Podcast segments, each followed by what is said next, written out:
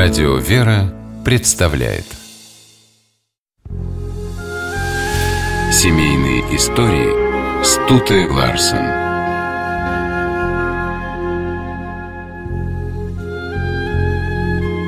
Василий Суриков и Елизавета Шаре прожили вместе всего 10 лет. За этот недолгий срок художник успел создать необыкновенные женские образы. Среди них, конечно, была она, Лиля – добрый гений Суриковского дома. В 20 лет Василий приехал из Красноярска в Петербург покорять Академию художеств. Провал на экзаменах был оглушительный. Преподаватель, увидев работы Сурикова, сказал «Да вам за такие рисунки даже ходить мимо Академии запретить надо».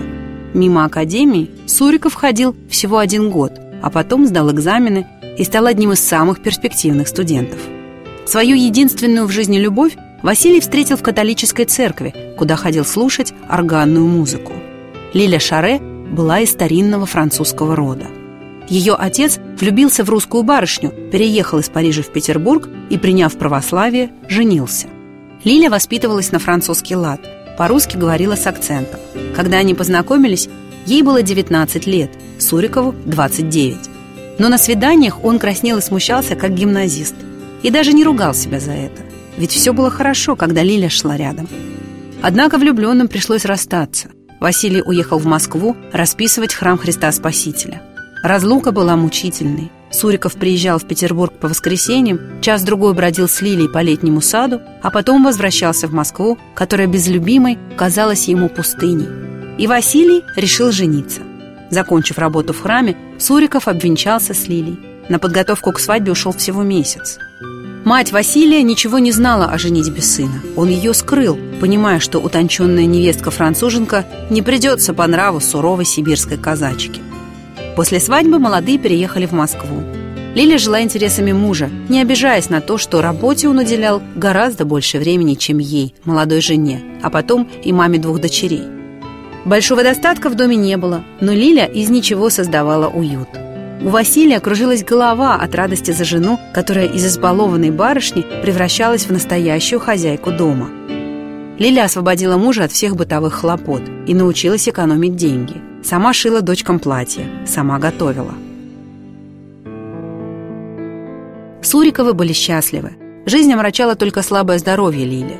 О том, что у нее врожденный порог сердца, Василий узнал уже после свадьбы.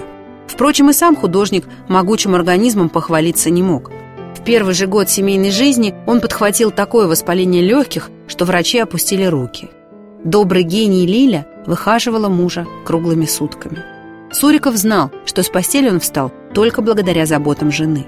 Едва оправившись, он взялся за работу. Конечно, Лиля позировала Василию. Он с удовольствием рисовал ее, называя идеальной моделью. И главной своей работой считал картину Меншиков в Березове. Образ Марии, умирающей дочери Меншикова, Суриков писал с Лили. В один из сеансов у нее случился сердечный приступ, и Василия вдруг обожгло предчувствие – жена обречена. Но эта мысль была такой страшной, что Суриков отогнал ее от себя, а на полученные за картину деньги вместе с женой и дочками уехал в Европу. Он не хотел расставаться с семьей даже на один день и, шутя, говорил, что «все мое всегда со мной». После европейского путешествия Суриковы поехали в Красноярск. Василий соскучился по Сибири, да его матери пора было познакомиться с невесткой и внучками.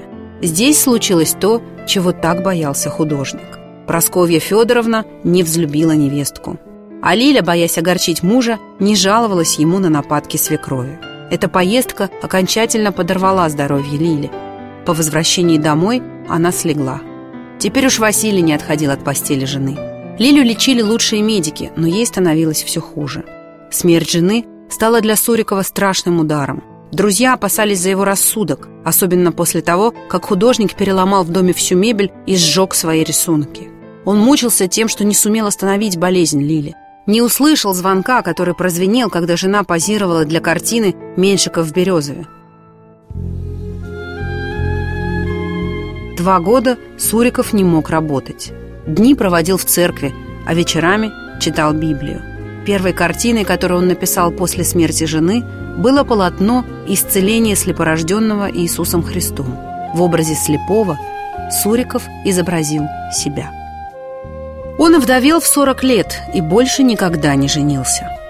Всю свою нерастраченную любовь отдал дочерям. Душевная боль постепенно утихала, но осталась печаль. С ней Суриков прожил 28 лет.